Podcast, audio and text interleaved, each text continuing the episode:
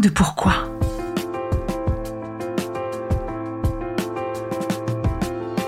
Écoutez bien. Ici, les spécialistes de la résilience, les survivants du cancer, vous raconter leur traversée, leurs chocs, leurs peurs, leurs espoirs et leurs choix face à cette maladie qui les transformera à tout jamais.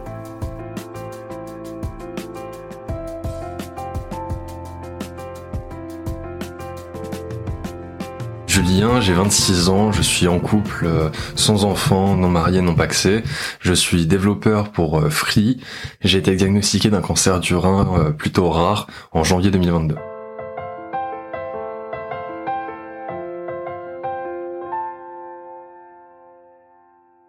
Bonjour Julien. Bonjour. Merci beaucoup d'être venu me rejoindre chez moi. On s'est connu par l'intermédiaire de ta maman, que j'ai rencontrée dans mon travail de podcast sur un autre podcast, mais qui parle toujours de cette maladie du cancer et qui m'a parlé de ton histoire que j'ai trouvée très intéressante. Merci d'avoir accepté de venir euh, me, la raconter. Euh, Merci beaucoup pour l'invitation. Alors Julien, déjà la première question c'est comment vas-tu aujourd'hui? Très bien, euh, on ne peut mieux. J'ai trouvé un nouveau travail il y a quelques mois, il y a deux mois pour être plus précis, où je m'épanouis pleinement. Je suis en couple avec une personne merveilleuse avec qui je vis depuis bientôt trois mois. Tout va bien. Waouh, dis donc, c'est pas mal ça. Est-ce que tu peux m'expliquer euh, ce jour où ta vie a basculé? Est-ce que tu peux m'expliquer l'annonce de la maladie? Là où c'est euh, assez euh, paradoxal, le, jour où tout a basculé, c'était pas l'annonce, c'est quand j'étais plus jeune, je somatisais énormément. Donc j'étais en période de, de recherche d'emploi fin 2021, pour être plus précis à partir de fin août ça me stressait énormément. J'avais de plus en plus mal euh, au, flanc droit. Mais je me disais, bon, c'est le stress, c'est rien, et euh, j'ai trouvé un travail. Mais les douleurs ne sont pas arrêtées. Un jour, je me suis retrouvé plié en deux euh, sur mon bureau, plié en deux de douleur.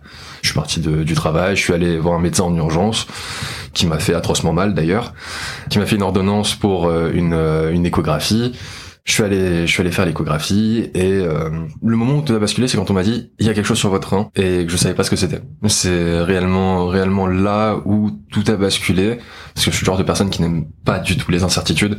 C'est je préfère euh, qu'on me dise bah cash. Euh, vous avez un cancer plutôt que oui vous avez quelque chose. Du coup c'est ça a été globalement la la fois le moment où j'ai craqué. C'était bah, cette annonce vous avez quelque chose au rein droit. Ça, c'était donc ce rendez-vous d'échographie qui suivait euh, ta grosse douleur, c'est ça? Et ce médecin qui a pas pu analyser ce qu'il voyait, mais qui t'a dit. Euh, c'est ça, c'est exactement ça. C'était euh, début décembre 2021, et du coup dans la dans la foulée, le centre de radiologie où j'ai fait j'ai fait mon échographie a pris rendez-vous dans un autre centre de, radiographie pour faire un scanner. J'y suis allé, on m'a dit bon voilà il y a il y a une boule, vraisemblablement c'est une tumeur. Euh, on ne sait pas si elle est bénigne ou maligne, mais euh, il y a des il y a des métastases, il y a des tâches. À la base, on m'avait dit urologie, c'est Cochin, donc je suis allé à Cochin. J'ai fait une biopsie, des plus atroces. D'accord. Euh, parce qu'il y a eu, comment dire, le. Je, je, dis depuis plus d'un an que le, la personne qui m'a fait la qui a fait la biopsie était un boucher. Franchement, je le pense sérieusement. C'est, ça a duré deux heures euh, avec très très peu d'anesthésion, malgré euh, mes supplications pour en avoir. Comment ça se passe une biopsie au niveau des reins? C'est euh, on te pique Ouais, ouais, c'est on. Alors moi on m'a mis sur le sur le flanc, sur le flanc gauche et avec un coussin au-dessus de la hanche pour bien casser, que ça ressorte bien, ce qui est très désagréable. Et après, bah normalement il y a une piqûre, une ou plusieurs piqûres d'anesthésie bah, pour totalement désensibiliser la zone. Et après là il y a la ponction. Et en fait, bah concrètement, je sais pas si c'était de l'eau qu'il y avait dans la, dans la seringue d'anesthésie, mais ça anesthésiait pas grand chose.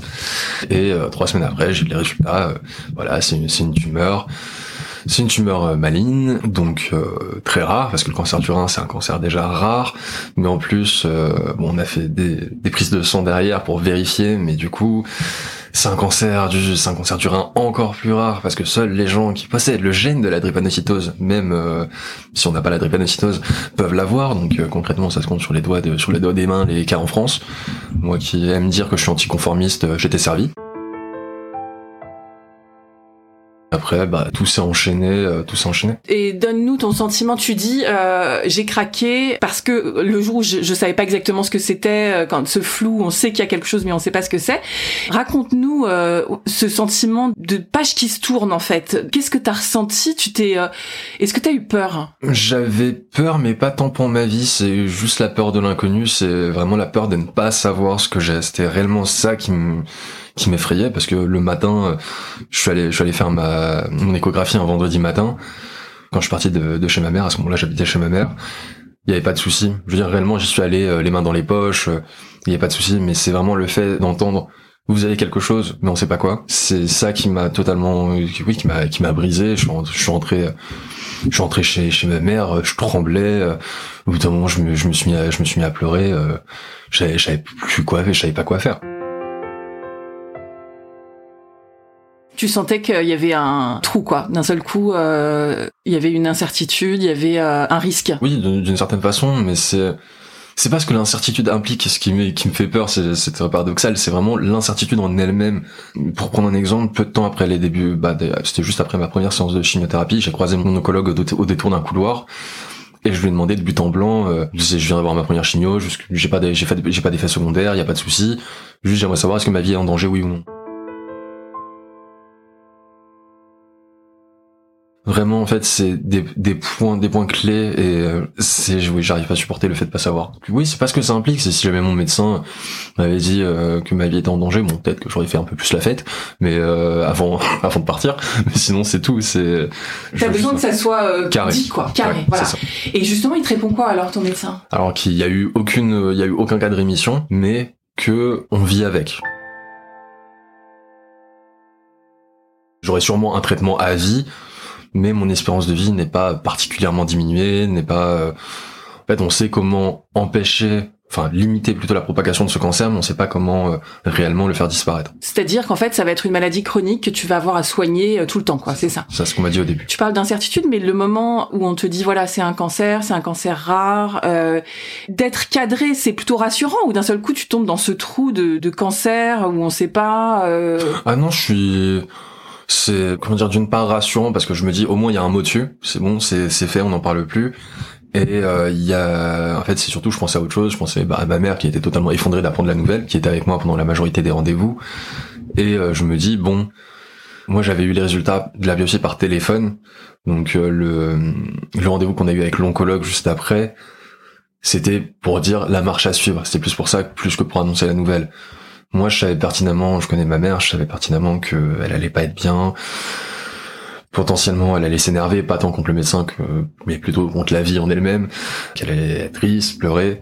Et juste, je me disais bon, faut que je pose les bonnes questions, mais que j'aille pas trop loin non plus. C'est pour ça que, par exemple, la question sur euh, mon pronostic vital, je l'ai posée une fois que j'étais seul avec le médecin. En fait, tu protèges ta maman. j'ai envie de dire, je prends, j'ai pris du recul entre grands guillemets. Et j'ai après peut-être certains diront que j'ai juste pas compris ce qui m'arrivait, ce qui est possible aussi. Hein, je, je ne sais pas. J'aime penser que je prends du recul et que je me dis bon, c'est là quelle est la marche à suivre. C'est aussi simple que ça. C'est euh, bon quand on a quand on a mal à la tête, on prend de l'iprane. Bon bah qu'est-ce qu'on fait quand on a un cancer en fait? C'était c'était c'était juste la, la question que je me posais à ce moment-là. Alors une fois l'annonce, une fois tout ce que tu nous as raconté, il y a mise en place d'un traitement assez vite, c'est ça? Ouais. On me demande de venir une demi-journée à l'hôpital euh, d'abord pour faire tous les examens parce que en fait, je me nourrissais de moins en moins aussi. J'avais perdu 20 kilos en deux mois. Parce que tu avais mal ou pas? À cause de la situation Alors, c'est ni l'un ni l'autre, c'est juste j'avais vraiment plus d'appétit. C'est, je n'arrivais, je n'arrivais plus à manger. C'est, je suis un bon mangeur en temps normal. Avant que, bah, que les traitements commencent, j'ai travaillé encore. Et euh, bah, à mon travail, j'avais une excellente boulangerie vraiment dans le centre de Paris, vraiment nickel, rue idéale. J'arrivais pas à finir un sandwich. Et c'était mon seul repas de la journée. C'était une fois à la maison, c'était hors de question que je que j'avale quelque chose. Je ne pouvais pas. Donc très bizarre pour toi. Oui et non. Donc le fait de pas beaucoup manger, ça m'a pas mis la puce à l'oreille. Par moments, j'ai des crises de boulimie. C'est vraiment, je vais me dire, euh, j'ai faim tout le temps. Il y a d'autres moments où euh, je vais avoir faim entre guillemets normalement. Je vais faire deux repas par jour, on n'en parle plus. Des moments où je vais faire un repas par jour, on n'en parle plus. Du coup là, je me posais pas de questions. Je me disais bon, j'ai pas très faim Ouais, t'es habitué à des, des, variations alimentaires comme ça, ça te ça te fait pas peur. Ça c'est avant, du coup je fais la, la fameuse euh, demi-journée à l'hôpital, donc euh, toutes les prises de sang, euh, l'examen calorimétrique, c'est vraiment. Et c'était pour faire quoi? Explique-nous ce que c'est cet examen. ça sert à calculer le nombre de calories brûlées passivement par le corps, c'est-à-dire au repos. Bah moi on m'a dit que bah du coup je mon corps consommait énormément d'énergie, donc du coup prendre rendez-vous avec la diététicienne de l'hôpital pour qu'elle me fasse une ordonnance pour des compléments alimentaires. Je ne recommande à personne. Euh, clairement, c'est pas, clairement, c'est pas bon. Non, en plus, euh, bah, vu que je mangeais peu et que j'avais un taux de protéines très bas, du coup, c'était bah, des, des fortifiants, euh, enfin des fortimels ultra protéinés. Je vous déconseille encore plus. Et donc, euh, après cette demi-journée, on me dit bon, il va falloir poser un pack. Donc, on m'explique ce que c'est un pack, donc la chambre implantable, pour euh, ne pas totalement bousiller les veines des bras. Bah, on met un petit boîtier sous la peau au niveau du, du pectoral droit, pour que la chimio puisse rentrer facilement, voilà, dans le corps. Ouais, pour perfuser, pour perfuser sans avoir besoin de, de s'attaquer aux veines en permanence. Et euh, j'ai le premier traitement un peu de temps après, mais je sens, euh, j'ai de plus en plus mal au bras, au bras droit. Donc les jours passent, mon bras gonfle de plus en plus. Au bout d'un moment, euh, sur conseil de ma mère, plutôt ordre de ma mère, j'ai rappelé le médecin qui m'avait posé le pack, je suis allé le voir. Et il me dit, ah bah, vous faites une thrombose. D'accord, bon, soit. Comment, pourquoi, que faire? Comment Bah c'est à cause du pack. Pourquoi Bah euh, on a oublié de vous prescrire des anticoagulants parce que normalement on en prescrit euh, en prévention. Que faire? Bah prendre des anticoagulants. On te l'a pas enlevé? On Alors on me l'a, on m'a juste changé le branchement. C'était sous la, la veine sous-clavière. Maintenant c'est sur la jugulaire carotide. À chaque fois j'oublie, je confonds les deux. Technique tout cas. Ouais. ouais. Non, j'ai entendu beaucoup trop de mots euh, qui ne sont pas de mon domaine. C'est compliqué. ouais, ouais, mais je vois que t'as bien retenu quand même. Hein. T'es capable de dire exactement les choses parce que c'est parfois on, on zappe complètement ces détails-là, mais toi tu les as bien. Bravo. Et donc les chimios, je t'ai entendu dire tout à l'heure que ça passait bien, raconte. C'était des cycles de trois semaines. enfin, je rentrais à J0, donc on me mettait euh, des perfusions de, de sérum phi, parce qu'il fallait que je sois en hyperhydratation. Le lendemain, donc euh, le, J1, euh, c'était bah, du coup la chimio, donc ça durait selon les réglages de l'infirmier entre 4 et 6 heures. C'est jamais la même durée, c'était assez cocasse. je sortais le lendemain, donc à J2, et je revenais à J8, donc six jours plus tard, pour là une petite chimio qui durait une heure. Et en fait, euh, bah quand la chimio passait et le lendemain, j'avais aucun effet, mais c'était enfin aucun effet secondaire, mais c'est en fait à partir du sur le lendemain donc de J3, dès l'instant où j'étais chez moi, enfin j'étais fatigué, j'avais la nausée, j'avais des acouphènes, un peu mal à la tête, mais j'étais pas au bord de la mort. Enfin ce que je veux dire c'est j'ai vu des gens qui vraiment étaient au plus mal durant les chimios et euh, et après. Moi, c'est pas mon cas. Tu les supportais pas trop mal, c'est ça C'est ça. C'est bah, du coup quand j'avais quand j'avais la thrombose, euh, c'était compliqué pour moi de rester à l'ordinateur parce que je suis accro aux écrans, j'avais ces problèmes. Normalement, je joue sur ordinateur. J'avais globalement euh, demandé la permission à ma mère pour la forme, mais euh, dans le fond, même si elle m'avait dit non, je l'aurais fait. J'ai mis j'ai mis mon PC dans le salon, branché sur la télé. En fait, je me servais de mon PC comme d'une comme d'une console et euh, réellement, je le vivais bien. J'étais j'étais tranquille. La partie compliquée, c'était surtout de se réalimenter, de reprendre l'habitude de manger des quantités normales, de se forcer un peu à manger aussi, parce que je suis le genre de personne, dès l'instant où j'ai un peu la nausée, je ne mange plus. Que dès l'instant où j'ai la nausée, la seule chose que j'avale, c'est de l'eau, rien d'autre. Une fois la première chimio passée, et que j'ai vu tous les problèmes, bah, j'ai, faut juste trouver des solutions. Par exemple, quand j'avais la nausée et que ma mère faisait à manger, bon, bah, fermer la porte de la cuisine, par exemple. Euh, S'adapter, quoi. C'est ça. C'est un peu mon travail aussi en tant que développeur. On me donne un problème, on me dit bon, bah, trouve une solution. T'as les compétences d'adaptation, quoi. C'est une skill chez toi. Et ça a duré combien de temps? Raconte-nous. Euh... En tout six cycles de trois semaines du coup. Après les trois premiers, euh, il y a eu un scanner de contrôle. Et euh, là, on me dit euh, le scanner est bon. Mon oncologue qui était le chef de clinique de Cochin me dit c'est la première fois que je vois et que j'entends parler de ce type de cancer qui recule. Quand je comprends pas, je suis bête, je suis, vraiment idiot. Euh, je vais reprendre la, métaphore, de, enfin la comparaison avec le mal de tête. C'est j'ai mal à la tête, je prends Doliprane.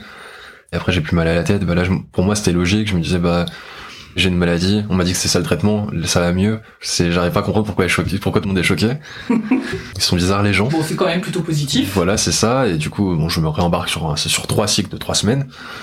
Et on refait un scanner de contrôle et là, bah, la maladie continue à reculer. Et on découvre en même temps qu'il n'y avait pas une tumeur, mais deux. et que la deuxième, du coup, a disparu. La majorité des, des métastases ont disparu. Il en reste que quelques-unes. C'était les plus grosses et elles reculent aussi. Je pense que c'est réellement le moment où euh, je me suis réellement posé des questions. Ils se sont dit bon, tout va bien, on va changer de traitement. Pourquoi donc? Je, ne comprends pas. Et on me dit que bon, la chimio c'est un produit euh, qui attaque, c'est un produit, c'est un produit qui agresse concrètement, c'est une agression constante euh, dans le corps, puisque le, le concept de la chimio c'est d'attaquer tout. Point. Vu la, la chimio, enfin les, les deux les deux traitements que j'avais, bah, c'était contre-indiqué euh, de le, faire plus longtemps. Bon, d'accord, on fait quoi? On va passer sur, sur l'immunothérapie et voir comment ça évolue. Euh, je demande c'est quoi la différence entre l'immunothérapie et la chimiothérapie? Je ne suis pas médecin, désolé. Euh, on me dit, bah, l'immunothérapie, enfin, la chimiothérapie, du coup, ça attaque, c'est un produit qui agresse. Et l'immunothérapie, c'est un produit qui stimule les défenses immunitaires. Donc, qui va stimuler les globules blancs de façon à ce qu'ils se battent d'eux-mêmes, que le corps se batte de lui-même j'ai eu peu d'effets secondaires avec la chimio. Est-ce que j'en aurai avec l'immuno Je me demandais, euh, tes cheveux, par exemple, tu les as gardés, ce dont on parle habituellement euh Non. D'ailleurs, ça a été ma plus grande tristesse parce que j'aurais, ce que j'aurais aimé, c'est réellement ne pas perdre mes cheveux. Ça, j'aurais aimé. Mais euh, surtout, en fait, les perdre relativement tout d'un coup. Mais en fait, non. Ce qui s'est passé, c'est que bah, durant plusieurs mois, je perdais euh, bah, des cheveux, j'en retrouvais sur mon oreiller, j'en retrouvais bah, quand je prenais la douche, je passais ma main dans mes cheveux, j'avais la main pleine de cheveux, mais il y avait pas mal de cheveux résistants. Donc, ça donnait un truc un peu entre deux, c'est ça? C'est ça, et à un moment, euh, un moment j'ai juste craqué, euh, j'ai la chance d'avoir la mère d'un de mes amis très proches qui est coiffeuse, et du coup, je lui ai dit bon, pitié rase. Et, Comment ça a été pour toi de ne plus avoir de cheveux? C'était un problème ou Ce que je dis depuis bah, depuis juillet, c'est que c'est le premier coup de tondeuse qui fait mal. Et après, bon bah, il y a plus le choix. Donc, euh, on, je me suis résigné. Mais c'est vraiment le premier. C'était la première fois que je me rasais que je me rasais la tête. En fait, ce que je voulais éviter euh, éviter un maximum, c'était d'avoir entre guillemets le look malade. Tu peux nous expliquer pourquoi? Enfin, c'est évident évidemment, mais euh, de, de, ton point de vue, pourquoi? Par rapport à toi, par rapport aux gens extérieurs, dans la rue, par rapport à tes proches? Alors par rapport à mes proches, en partie. Après l'image que je renvoie, je m'en moque pas mal. C'était vraiment par rapport à moi dans le sens où j'estimais bien supporter. En fait, j'ai bien supporté le traitement. Je supporte bien le fait d'avoir un cancer. J'ai pas de soucis.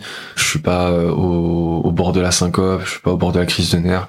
Tout va bien. En fait, c'est ça le truc. C'est ce que je me dis depuis le début. Et c'est une réalité d'ailleurs. C'est tout va bien. Et du coup, l'idée que tout aille bien, mais avoir un look malade, ça m'ennuyait. C'était vraiment ça le point qui m'énervait le plus. Comment ça s'est passé l'immuno? Bah du coup, on me dit euh, l'immuno, il n'y a pas d'effet secondaire, mais il y a des risques. L'immunothérapie stimule les défenses immunitaires. Chez certaines personnes, ça les stimule trop. Et on me dit bon bah par moment, bah, les, globules blancs, les cellules, les défenses immunitaires sont tellement sur la défensive qu'elles s'attaquent elles-mêmes, enfin qu'elles attaquent le corps et les parties saines. Et euh, bon, au final, réponse demain, jusqu'à preuve du contraire, tout va bien. J'ai une tâche qui est apparue euh, au niveau, bah, au niveau de pas loin de mes poumons mais on m'a dit que c'était très commun avec ce traitement. Donc il y avait normalement pas de raison de s'inquiéter. Tu dis réponse demain? Oui. T'as un rendez-vous demain? c'est ça. C'est vraiment, c'est vraiment, c'est vraiment ça. Oui, non, c'était pas, pas une blague en mode réponse au prochain épisode, tout, tout à suivre. Non, non, c'est réellement, euh, réellement demain. J'ai fait une biopsie du coup il y a 13 jours et du coup j'ai le résultat demain. Julien, je vais te demander, je vais te poser la question du podcast. Euh, à coup de pourquoi, en deux mots, est-ce que tu as la sensation d'être quelqu'un différent euh, maintenant que avant ta maladie? Est-ce que euh, tu as l'impression d'avoir été transformé par cette épreuve? Pas réellement. J'ai toujours, j'ai toujours eu un naturel pragmatique. J'ai toujours, euh, enfin, j'ai jamais plutôt aimé avoir la sensation de perdre mon temps. J'ai envie de dire que là, je vais toujours autant à l'essentiel, mais je suis peut-être un peu moins tolérant, on va dire ça comme ça. Que ce soit avec euh, des jeux, euh, je vais être beaucoup plus acerbe dans mes critiques, mon travail, je vais être beaucoup plus acerbe avec mes critiques envers mon travail, ou avec les gens. Ça va vraiment être ça, j'ai toujours été quelqu'un de sévère autant avec moi-même qu'avec les gens. Je pense que je le suis encore plus, euh, encore plus maintenant. Un peu comme si euh, t'avais pas de temps pour des bêtises, quoi. C'est ça? C'est, c'est l'idée. J'ai depuis, depuis même avant, avant cette maladie, j'ai une vie personnelle qui est plutôt chargé. Sur le peu de temps libre, slash de moments où j'ai envie de passer un bon moment, j'ai pas envie de perdre mon temps. C'est réellement, réellement la différence. Moi, je trouve que c'est une super transformation, en fait. Le fait de, d'aller droit au but. Finalement, cette maladie, elle te montre les priorités que t'as dans la vie, quoi. C'est-à-dire qu'en fait, t'as plus de temps à perdre avec les bêtises. Euh, tu sais euh, ce qui est important. C'est ça. Bah, après, c'est, comment dire, soit les gens euh, comprennent ça, soit ils ne comprennent pas et bon bah c'est la vie, on peut pas être d'accord. Tout le monde. Il n'y a pas de souci. La suite, c'est encore de l'immuno ou ça dépend de, évidemment du résultat? Normalement, c'est encore de l'immuno, mais ça dépend du résultat. Donc voilà. Euh, mais normalement, euh, quand j'ai commencé l'immunothérapie euh, fin juin, l'idée c'était que ce traitement se poursuive au moins deux ans. Pour l'instant, toutes les deux semaines, J'aimerais, j'aimerais beaucoup espacer un petit peu plus euh, les prises de traitement. Et alors, sur le fait des, des conséquences euh, et des troubles secondaires J'ai rien eu. Et quand tu dis que tu voudrais que ça s'espace, c'est juste une question de pratique ou c'est quand même parce que ça te fatigue ou, euh ah, non, ah non, c'est juste question de pratique. C'est parce que j'ai du coup la chance de, de, commencer à travailler chez Free en février. Et mon, mon, manager et de façon générale mon employeur, parce que ça a été le cas pour la chargée de recrutement, pour les RH, pour mes collègues, pour mon manager, j'ai été totalement transparent avec eux. Pour moi, c'est pas une chose à cacher. Je veux dire, c'est il y a un moment, euh, le mercredi après-midi ou le mercredi matin, si mais je suis pas là, ça va se voir. Enfin, je, ça sert à rien. Et euh, je leur ai dit dès le dès le début, dès les phases de recrutement, je leur ai dit bon voilà ma situation. On m'a dit il y a pas de problème. Je veux dire, c'est vraiment il y a pas il y a pas de souci. Mon, manager sait que le mercredi, euh, bon bah je suis pas là pendant euh, deux heures environ. Bon bah il le sait, il sait que c'est pour mon traitement. il y a réellement pas de souci. Tu sais que c'est hyper actuel comme sujet. Hein. T'as vu que le président de Publicis là, euh, Monsieur Sadoun, en parle de, de, sa maladie publiquement. Et enfin, il faut que la société évolue sur ce terrain-là parce qu'il y a quand même beaucoup de personnes touchées et c'est exactement ce que tu dis. Si euh, on est obligé de se planquer pour aller passer un examen et tout, c'est vraiment double peine. Donc toi, chez toi, c'est vraiment bien accepté. C'est aussi ma condition. Enfin, c'est, je suis, je suis quelqu'un qui de transparent et qui va, qui va droit au but. Ça me dessert assez souvent, mais bon, c'est, c'est la vie. Et euh, pour moi, c'était euh, dès le début, je l'ai dit. C'est par contre, bon, il y a, y a une fois toutes les deux semaines où je suis pas là. Il y a une fois tous les deux trois mois où euh, je passe un, un scanner, puis j'ai un rendez-vous, j'ai un rendez-vous à l'hôpital. Bon bah est-ce que c'est gênant ou non? Après, je suis d'accord, je suis vraiment d'accord, faut que la, société évolue par rapport aux maladies de façon très générale. C'est pas que les cancers, c'est aussi euh, le sida, la drépanocytose, euh, n'importe quelle maladie, euh, je sais pas, la, maladie de Crohn, que sais-je. Faut vraiment qu'il y que les, paroles se délient. Je pense que c'est la chose dont j'ai pris conscience réellement depuis que je sais que, que j'ai un cancer. C'est que il y a pas le cancer, il y a des cancers. Depuis plus d'un an, quand on me parle du cancer, j'ai tendance à grincer un peu des dents. Parce que je me dis mais euh, par exemple un cancer du sein c'est pas un c'est pas un cancer du rein c'est pas une leucémie c'est pas euh, un cancer euh, du côlon. Tu trouves que c'est trop généraliste quoi. C'est ça. C'est pas la grippe. Quand on dit la grippe on sait de quoi on parle. Le cancer, à part si on parle du signe astrologique, ça n'existe pas. c'est euh, ma vision des choses. C'est selon euh, les pathologies, selon l'endroit touché, selon la personne aussi. Selon la personne, c'est ce que j'allais dire. Individuellement, c'est euh, vraiment très différent pour tout un chacun, quoi. Merci Julien d'être venu avec ton parler cash, avec ta confiance. Merci beaucoup. Ça va, c'est un épisode qui va aider énormément beaucoup de monde. Je l'espère. je suis vraiment enchantée que tu aies accepté mon invitation. Bah merci. On pense à toi demain, évidemment. Et puis on pense à toi pour la suite. On souhaite que le traitement soit toujours euh, aussi bien accepté et, euh, et que tu sois toujours aussi heureux. Bah, merci beaucoup pour tous ces vœux. Pareillement, et je souhaite euh, bonne chance et bon courage à toutes les personnes qui ont écouté ce, ce podcast. Et je pense que ça conclut bien tout ce que j'avais à dire. Merci beaucoup. merci, bah, merci beaucoup pour l'invitation. Si cet épisode vous a plu, vous pouvez vraiment nous aider à le rendre plus visible en lui donnant 5 étoiles sur Apple Podcast et en rédigeant votre commentaire. Merci.